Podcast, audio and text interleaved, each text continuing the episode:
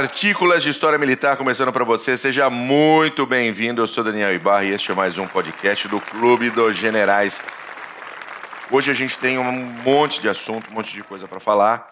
E eu vou apresentar os meus amiguinhos que você já está vendo aí na tela. Primeiro ele, a sensação de Santa Catarina, Glênio Madruga. Tudo bom, Mac? Tudo jóia, Bull. Saudações cavalarianas para ti, saudações cavalarianas para o Paulo e para você, nosso ouvinte, mais uma semana com a gente aí. E vamos lá, vamos lá. Hoje é PHM. Vamos lá, semaninha, semaninha cheia de noticinhas aqui. Com a gente também o nosso querido, meu querido Mineirinho, Renato Kloss. Tudo bom, Paulos? Tudo bom, Bu? Saudações é, cercadas, segianas. Né? Cercadas não, segianas. eu, tô, eu, eu tava até pensando esses dias, Mac também, saudações. Podia entrar um Percival, alguém lá no CG, para largar de pegar no meu pé. Um mais né? ferrado que o Paulos. É, realmente, Percival, o Percival... pelo menos para ver se em 16 anos não apareceu nenhum. Mas quem que quer pegar Percival, zoado. cara? Ah, quem pegou Paulo? Quem quer pegar Paulos? Ninguém vai pegar Paulos. Aí. Tinha que ser você, cara. Você já torce pro Fluminense, é. Tá ali. É, eu devia pegar minha camisa para fazer esse podcast, podcast hoje. Então vamos lá, vamos começar. Paulos, tá contigo. Hoje. A bola é tua. Hoje, hoje na história. Hoje na história militar nós comemoramos é, o nascimento de Nicolau Maquiavel, Boa. nosso grande estrategista é, em termos de não só de guerra, mas de governança também. Ele que é conhecido como um dos pais do realismo, né? nas relações internacionais e mais importante, um dos pais do, do, do, do, da ciência política moderna, perdão, da ciência política moderna. Por quê? Porque ele escreveu já no século XVI sobre as relações de governo como, como elas eram e não como elas deveriam ser. Ele desnudou é, essas relações. Por isso, Maquiavel é tão conhecido. Hoje sempre foi conhecido e o mais importante, ele sempre pregou que o líder ideal era aquele sem senso moral, calculista e cujos fins justificam os meios. E hoje é, é o, que não falta, chamado hein? realista. É o que não falta, hein? Ele nasceu em, 16, em 1469. Então, hoje, 3 de maio, se comemora o aniversário de Nicolau Maquiavel. Agora, nós temos duas notícias do front para trazer para o ouvinte, para nosso, é, é, é, nossos ouvintes e espectadores pelo YouTube que fica vendo nossas faces aí. A primeira, essa é quentinha. Tiroteio dentro da zona desmilitarizada entre a Coreia do Norte e a Coreia do Sul. Dizem que o Kim Jong-un reapareceu. Pastel de flango! Dias. Reapareceu. e como é normal, quando ocorre essas sumidas, onde muita gente é, é, fica pensando o que, aconteceu com ele, ele volta e sempre dá uma. Isso já aconteceu é, é, quando Tem que dar aquela dele... aparecida, né? Não, é, já chega já derrubando a porta, não é? Vale lembrar que do... acho que foi em 2009 que o pai dele também teve um derrame, muita gente estava é, é, discutindo se ele ia voltar ou não, ele já voltou já tacando bomba. Kim Jong-un já volta já trocando tiro com a zona desmilitarizada, lá na zona desmilitarizada contra os sul-coreanos, que responderam. Diga-se de passagem, que também não vai deixar, não vai ficar levando bala à toa. De graça, né? Então, exatamente. Então, mais uma, uma pequena desavença aí na volta do nosso querido ditador, que nós já xingamos tanto aqui nos CGCasts e PHMs e vamos continuar xingando também, até quando puder. Sem dúvida nenhuma. Até depois que ele morrer. Segunda notícia: a intensificação dos ataques do Estado Islâmico, tanto no Iraque como no Egito e na Síria. Já tem tempo que nós estamos falando sobre isso, já tem os, os CGCasts e PHMs para trás aí no começo do ano, a, a, a, a volta dos ataques do Estado Islâmico. Vale lembrar que eles foram virtualmente destruídos em 2019, no meio de 2019. Porém, aos poucos, para quem conhece a história do Estado Islâmico, sabe que eles voltam, juntam suas forças, juntam seus, uh, uh, seus patrocinadores de novo, é juntam isso aí armas. é igual câncer, né, cara? Isso, volta, volta, cruz credo, velho, mais volta. E eles atacaram, teve um ataque agora na península do Sinai, esses dias para trás, se eu não me engano, e intensificação dos ataques no norte do Iraque. Então, vale lembrar que são aqueles ataques é, é, é, de atacar e correr, vamos dizer assim. Guerrilha, né? emboscada. Né? Guerrilha tradicional. Isso, ataques de guerrilha é, é, na mais, é, é, como se diz, original possível. O nome guerrilha com emboscadas, com ataques de snipers, ataques de morteiros. Então são esses pequenos ataques que vão solapando. Tanto o governo, o, o governo do Iraque está tentando conter a pandemia do, do vírus chinês e todos se lembram que em outubro de 2019 teve os protestos no sul do Iraque, proteção contra o governo e contra também a, a influência iraniana. Então, o Estado Islâmico está se aproveitando para poder aos poucos irem é, é, ganhando terreno, ganhando, ganhando adeptos, principalmente. Eu sempre falo isso que o mais importante para eles é, é, o centro de gravidade desses grupos é o, o recrutamento. Então, enquanto tiver pandemia e, e, e, uma, e, a falta de uma resposta desses governos, tanto do Egito como do, do Iraque, porque da Síria. Síria não tem governo praticamente. Tem governo, não tem nada. Vai, eles vão entrar na linha de frente do mesmo jeito que outros grupos. Mas enquanto não tiver uma resposta, devido a essa pandemia, principalmente, o Estado Islâmico vai continuar aumentando, seu, intensificando, na verdade, seus ataques. E não tem ataque na Europa porque eles estão proibidos, né? A central de comando, nós falamos isso no SejaCast aí, que eles proibiram os uh, uh, militantes do Estado Islâmico de viajarem para a Europa devido à crise aí da pandemia do vírus chinês. Para não trazer o vírus para dentro deles, né? É. Não que vai dar muito e, certo. Com a guerra biológica um pouquinho aí, não vai. Nós estamos vendo que isso não dá certo, mas desde janeiro que eles estão aumentando passo a passo, aumentando os ataques. E não tem como responder. Vamos esperar esse agora para frente com essa crise se dissipando, é, é, uma resposta mais enérgica desses governos. É, bom, o Estado Islâmico é sempre, ele vai ser sempre alguém que vai ficar cutucando, ele continua ativo, apesar de ter sido virtualmente, o que é virtualmente destruído? Toda aquela, toda aquela grande organização que conseguiu grandes porções de território na Síria e no Iraque, uh, foi sendo esmagada ao longo do tempo para uma região muito pequena. Mas agora que não tem ninguém combatendo, de novo começa, né? Começa a espalhar. A, a voltar por, por as patas de novo de fora aí e começam a tentar aos poucos. Eles sumiram, né? Vale lembrar que no segundo semestre do, do ano passado eles sumiram. Então agora eles estão voltando do mesmo jeito que em 2007 com a operação americana, é, o The Surge, eles foram praticamente destruídos, né? Não vou falar praticamente porque uma pequena célula conseguiu voltar aos poucos, mas é, eles cessaram como força combatente do mesmo jeito. As operações e, e as operações combinadas focaram naquilo que o Estado Islâmico tinha de, de base para poder sobreviver, que é a parte financeira. Então o Estado Islâmico passou a não conseguir mais fazer negócio, não conseguir não conseguia mais uh, trocar petróleo por dinheiro, por armas, seja o que fosse. Então isso deu muito certo. Mas eu espero que eles morram bem rápido. Ah, todos nós. E como você disse, Bull, da questão de guerrilha, é, é, é, todos nós sabemos que é assim como a guerrilha é, é, é, se sustenta, através desse suporte financeiro, principalmente, que eles conseguem da população. Então, eles precisam dessa proximidade com a população. Quem falava muito disso era Mao Tse Tung, no seu livro de sobre guerrilhas.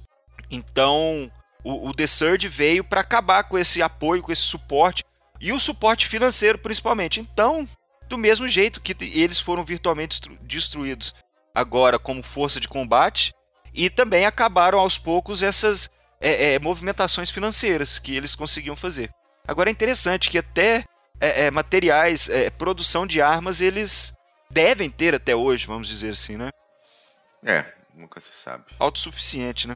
que mais, que mais, Paulo? Mais alguma coisa da sua parte? Não, agora nós vamos falar de, umas, de, de, de uns lugares idílicos, umas crises aí, com o nosso querido Mac. É, o Mac vai falar de alguns pontos, agora é o momento viagem.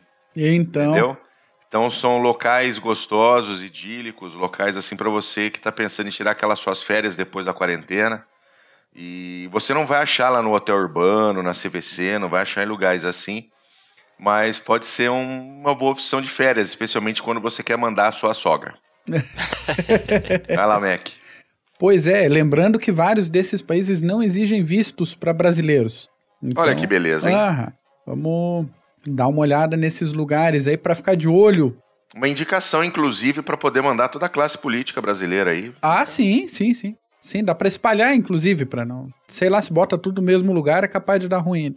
Não, se bota tudo no mesmo lugar, é capaz eles quererem fazer a mesma coisa nesse país e aí eles também não merecem. Já, tem, é, já estão fodidos demais. Exatamente. Não vamos estragar aí a situação. Aí o país volta pra gente aqui, ó. Estamos ferrados. Vai lá, Mac. Então, vamos começar de Afeganistão.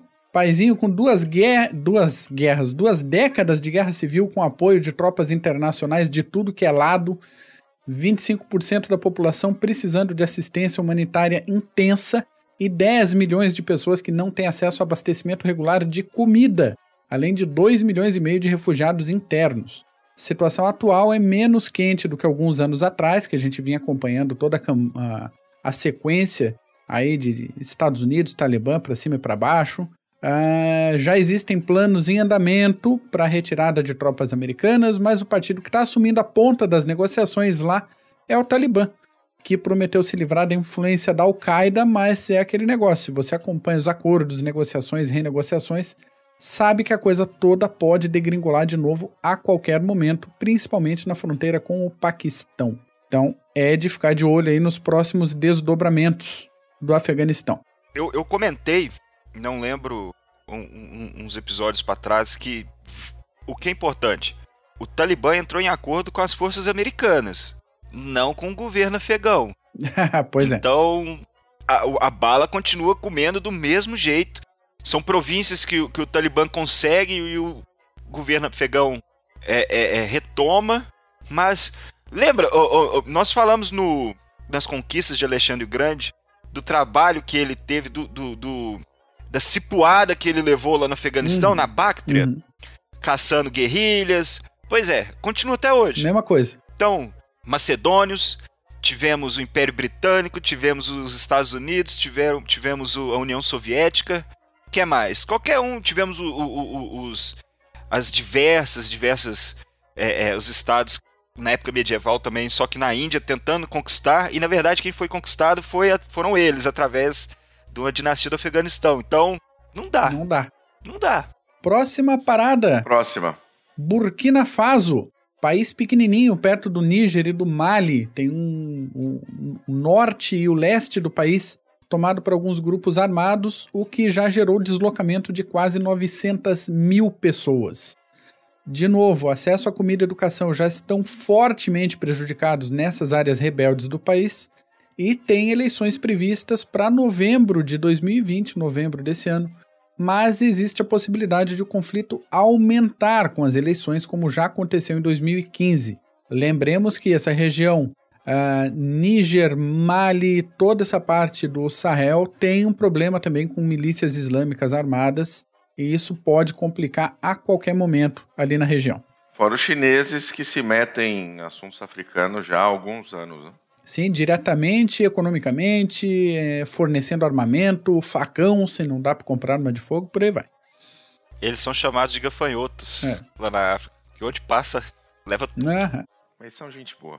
Próxima, Mac. Próxima, Etiópia. País mais populoso do leste da África. A nossa Etiópia começou um processo de reabertura política e econômica e acabou com uma briga antiga com a Eritreia recebeu exilados de volta, libertou prisioneiros políticos. Ainda assim, os conflitos étnicos permanecem bem quentes, principalmente nas regiões mais populosas do país, como Oromia e Amhara.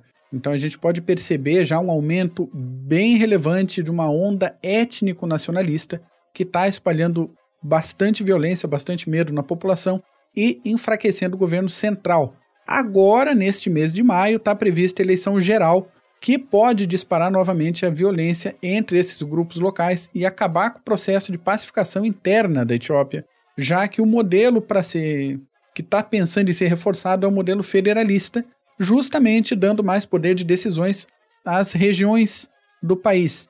Só que isso pode rachar o governo e dividir o país em regiões etnicamente diferentes e algumas previsões de, de analistas internacionais estão apontando para esse rumo aí, que esse reaquecimento dos conflitos internos pode fragmentar a Etiópia, como aconteceu lá com a Iugoslávia no início dos anos 90. Então, não está tranquilo e pode piorar. Depois vira um Sudão, que nem o Sudão do Sul, o Sudão, né?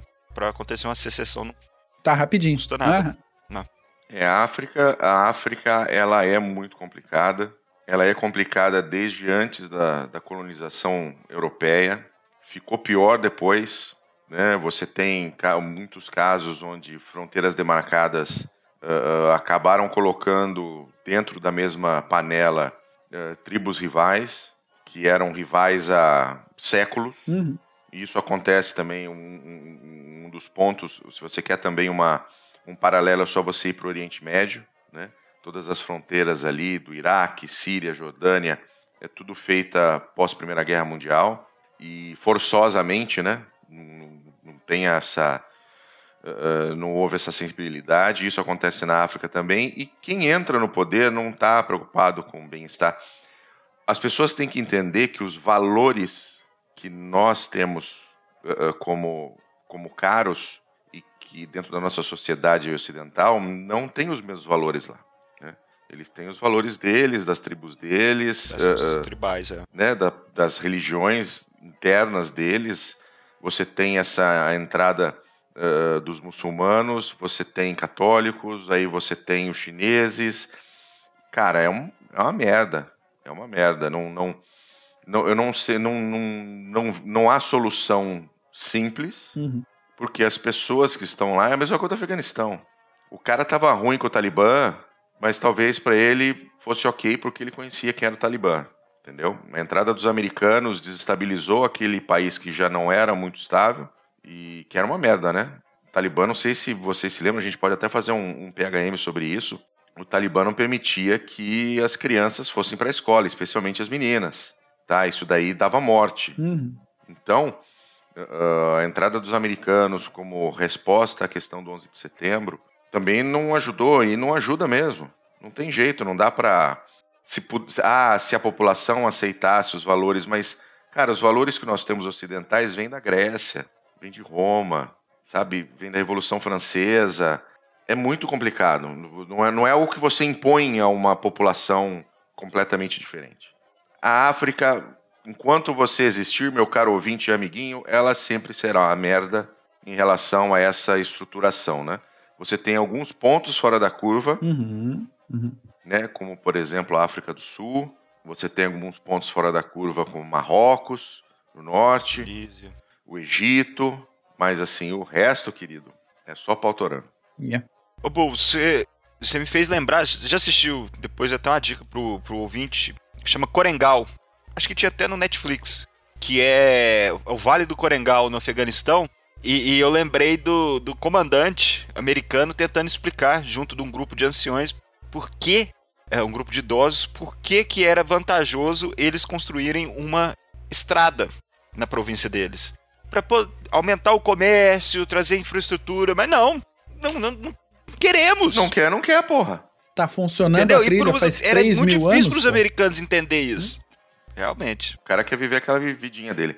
Qual que é o próximo super destino de viagem da dica do Clube dos Generais? Nigéria. Pai, Beleza, país com tradição antiga lá do Golfo da Guiné, atualmente enfrentando múltiplos conflitos internos, não bastasse um só, o principal deles sendo uma treta de mais de 10 anos no nordeste do país. Além desses conflitos internos, violência entre milícias e facções, surtos de cólera já levaram a mais de 2 milhões de refugiados internos e 250 mil pessoas que deixaram o país.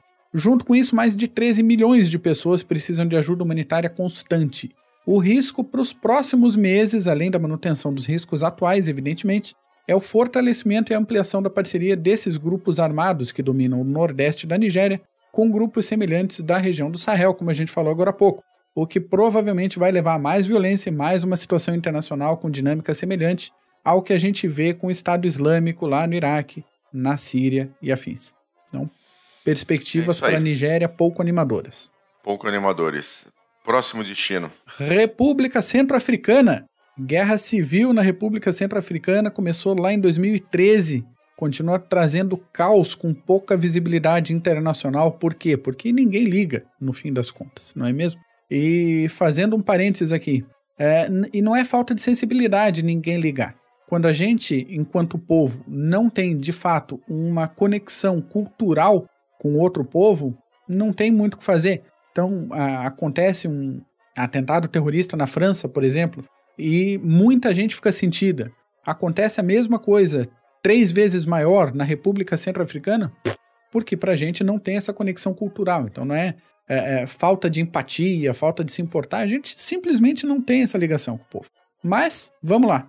Dos 2 milhões e 600 mil habitantes, metade já precisa de auxílio humanitário, 25% já teve que sair das suas casas e 35% da população total já passa fome no país. A previsão também não é das melhores para os próximos meses, já que o acordo de paz assinado em Khartoum só é respeitado em parte, claro, e as eleições marcadas por final de agora, de 2020, prometem também desestabilizar o governo e as tropas de oposição. Então, se já está difícil em lugares como Nigéria, como Etiópia, a República Centro-Africana está pior ainda. É, e é a busca eterna pelo poder, né, de, dos grupos um sobre o outro. É. Se você puxar aí o grupo do governo, o grupo da oposição, você vai ver que existem raízes tribais e religiosas do porquê eles estão se combatendo até hoje. E, cara, não adianta ir lá querer conversar, querido. Eles vão continuar se matando enquanto ainda existir alguém do outro grupo. É, por aí. Tá?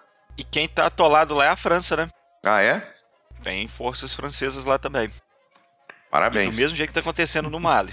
É, tá mesma coisa. Mali também. Eles já tão, eu, eu vi uma reportagem esses tempos atrás que já tá chamado de a longa guerra. Do mesmo jeito que chamaram o Afeganistão. Uhum. Então, então, a é França. É outro lugar que.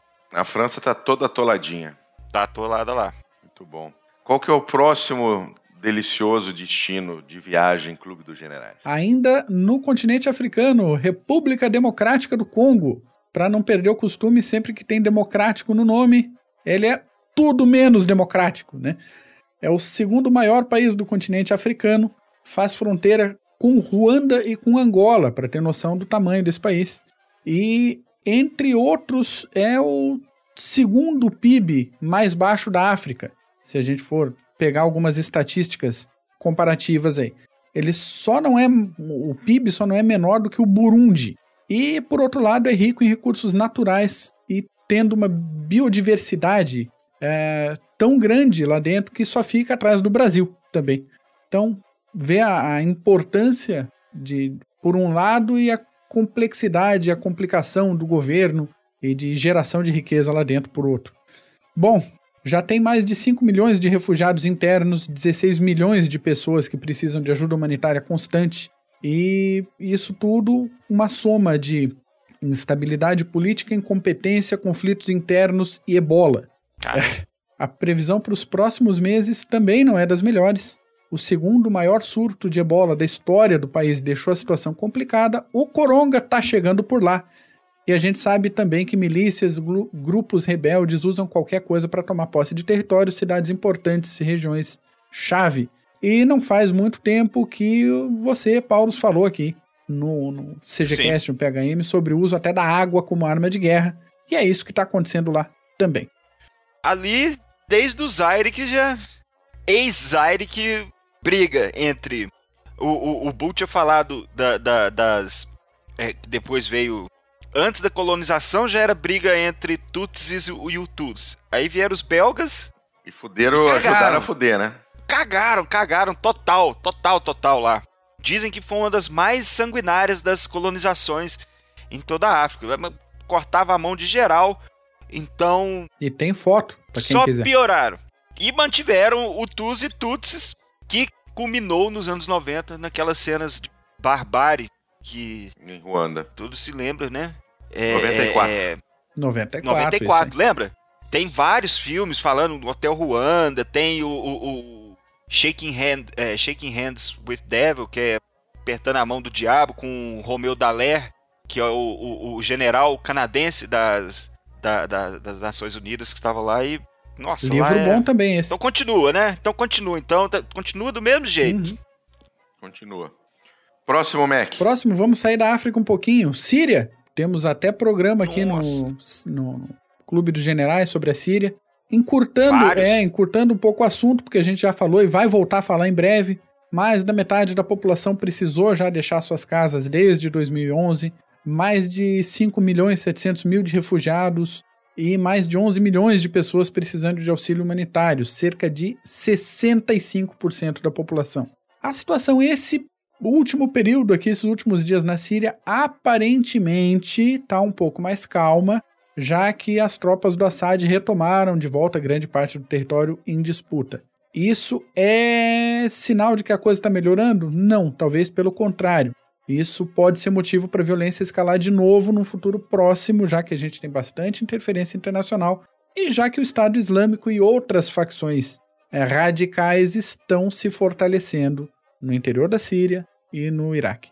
Tem Idlib, né? Que enquanto ó, tem turco, tem radicais islâmicos contra o regime do do Assad. Do tirano, tirano Assad, que muita gente fala que não, é melhor com Assad do que sem o Assad. Realmente, que a região tá na merda. Porque temos a Rússia e o Assad agora contra a Turquia e, e os radicais islâmicos lá no, no, caldeirão que virou Idlib. E aí, será que a Turquia vai, vai largar a mão? Vai pro combate com a Síria? Então, até acabar isso, vai. E como é que ficam os curdos nisso? No meio do fogo cruzado. É. Faz tempo Fica que os curdos só. Aham. Tem tempo. Tem que sair esses curdos. É, mas eles não vão sair do Kurdistão. A verdade é que aquela região do norte da Síria e do Iraque, né? Principalmente do Iraque. Mas que, porra. Eles não vão sair de lá Você e aceitaria ser expulso de casa? Ou... Nem fudendo. Foda. Mais um destino gostoso de férias, Mac. Mais um destino também que tem programa nosso, Somália. Somália. Continua em conflito desde 1991, com alguns momentos de relativa paz causados em mais por exaustão financeira, moral dos grupos que disputam o poder e querem independência do, de algumas regiões do país, do que por algum acordo de paz decente ou intervenção internacional. Mais de 40% da população está aí precisando de ajuda humanitária e um milhão de pessoas enfrentam estabilidade no abastecimento de comida. Até agora, o conflito da Somália já transformou mais de 740 mil pessoas em refugiados nos países vizinhos, e 2 milhões e 600 mil pessoas estão desalojadas dentro da Somália. Tá complicado? Tá, mas no fim de 2019 teve uma série de enchentes no país que complicou bastante as coisas lá, acabou com um monte de, de plantio, destruiu a possibilidade de alimentação de um monte de gente e agora o quê? E agora o coronga também está chegando na Somália. É uma desgraça em cima da outra. Não, não se preocupe, aquilo que está ruim pode piorar. Pode piorar. Entre o final desse ano e início do ano que vem é para ter eleições parlamentares e presidenciais e vai ser a primeira eleição desse tipo lá desde 1969. Então tem tanto a chance dos ânimos finalmente se acalmarem, quanto de o país pegar fogo de novo e sair se separando todo e ficar cada pedaço para um lado. Cara, a eleição, eu eu eu sou, vocês sabem, eu sou um cara absolutamente apaixonado pela sociedade judaico-cristã que nós vivemos. Mas esse conceito de eleições é um conceito ocidental dentro de um processo e dentro de uma cultura que não tinha isso antes. Então não vai dar certo. Não vai dar certo. E eu não sei o que vai dar, tá? Eu não sei se certo em algum dia vai. isso vai parar, se algum dia eles vão resolver viver né, cultivar sua batata, cada um na sua, sem precisar cortar a mão do amiguinho, uhum. do vizinho.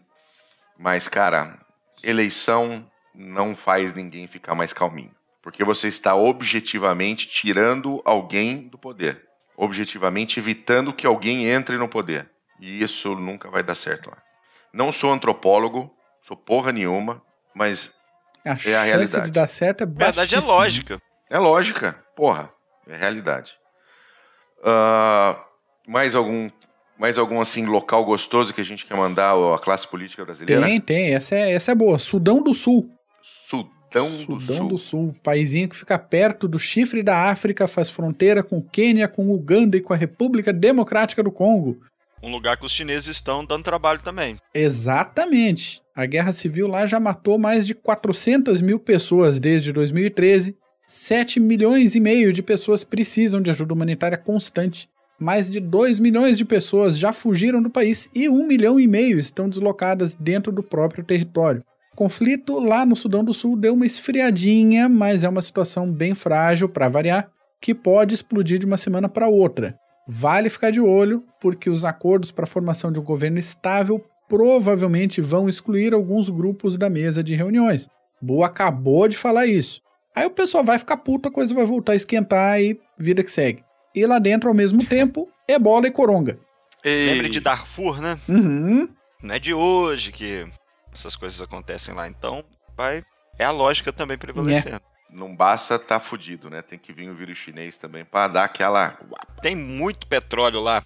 Lá é que aquele presidente que anda com chapéu de, de cowboy, já viram? Aham. Uhum, uhum. tem, tem muito petróleo lá. Então, se tem petróleo. Tá todo mundo de olho. Vai todo mundo. E. Oh... Os chineses estão lá. Tem mais, Mac? Tem mais um destino principal e três menções honrosas. O último destino principal, a gente já fez programa aqui também, é o Iêmen. A guerra civil do Iêmen continua aos trancos e barrancos, mas continua. Mais de 3 milhões e meio de pessoas se tornaram refugiadas internas e 80% da população precisa de ajuda humanitária internacional nesse que é considerado o que? O país mais pobre, mais ferrado do mundo árabe. Todos os tipos de negociação e mediação estão sendo usados para acabar com a guerra civil e com a crise humanitária, mas o Iêmen precisa de estabilidade, de melhorias absurdas na política e na infraestrutura do país e aparentemente ninguém está interessado nisso. Enquanto isso, os Houthis alimentam o descontentamento geral com o tratamento internacional e as tensões entre o Irã e os Estados Unidos podem espirrar facilmente ali no Iêmen. Então, gente, perspectiva de melhora para o Iêmen, estado falido do Iêmen, zero. Rosca. Rosca. Não tem perspectiva. Tá bom. Menções honrosas, Mac. Menções honrosas, vamos lá. Líbia. Atualmente Líbia. tem dois grupos administrativos paralelos disputando poder, cada um dizendo que é o poder legítimo no país, além da presença do Estado Islâmico e de outros grupos radicais pelo interior. Turquia. Tem, tem apoio americano por um lado, tem apoio russo por outro, tem a Turquia, tem drone dos Emirados Árabes, tem companhias militares privadas do mundo inteiro lá. E é uma situação que não ajuda ninguém e também a gente não tem perspectiva. A perspectiva, só rapidinho, a perspectiva que tem lá, fragmentação. Acho que vai separar tudo, Paulo? Vai. É, Eu acho que vai. Tá aí, aguardemos. É, a gente, nós, nós, nós já prometemos fazer um PHM sobre isso, uh, sobre como, como, como acontece essa desestabilização pós a retirada de um tirano, de um ditador como era o Gaddafi, ou no, no pau que está acontecendo na Síria com o Assad. E nós ainda vamos fazer. É que a gente tem alguns outros planos antes, mas faz todo sentido. E, aí o, o, a grande pergunta é pro, pro cara, pro cara que trabalha, pro cara que tem a vida dele, pro cara que tem a família, pro cara que quer ir trabalhar, voltar e, e se manter vivo. Era melhor com Gaddafi, sem Gaddafi, com Assad, sem Assad, com Saddam Hussein, sem Saddam Hussein. É. Essa é a pergunta que a gente vai tentar destrinchar aí nesse, nesse PHM. Maravilha. Próxima missão honrosa. Missão honrosa. Missão, missão. Eu tô, eu tô com o programa, eu tô com a corrida espacial na cabeça, porque a gente vai fazer um, uma série enorme sobre o programa espacial, sobre a corrida espacial, começando o programa espacial soviético, e fiquei com isso na cabeça de missão. Menção honrosa. Coreia do Norte, senhoras e senhores. Apareceu o gordinho atômico, aparentemente, e as coisas estão em paz. Mais ou menos. Ai, caralho. Já trocaram as balas lá hoje, né? A Coreia do Norte continua fazendo aí testes com mísseis, falando alto sobre a capacidade nuclear, reclamando de sanções internacionais como sempre e comum. Como a gente viu, esse negócio de uma situação inesperada de sucessão pode desestabilizar o país e acabar com essa situação internacional cremosa, confortável de ser um país tampão entre a Coreia do Sul e a China. Como você falou, Paulo, hoje de manhã já saiu a notícia de um ataque da Coreia do Norte contra um posto de observação da Coreia do Sul. E, e daí tem tropa americana na Coreia do Sul, tem tropa chinesa na fronteira. Seul fica à distância de um tiro de artilharia de campanha da fronteira com a Coreia do Norte, quer dizer.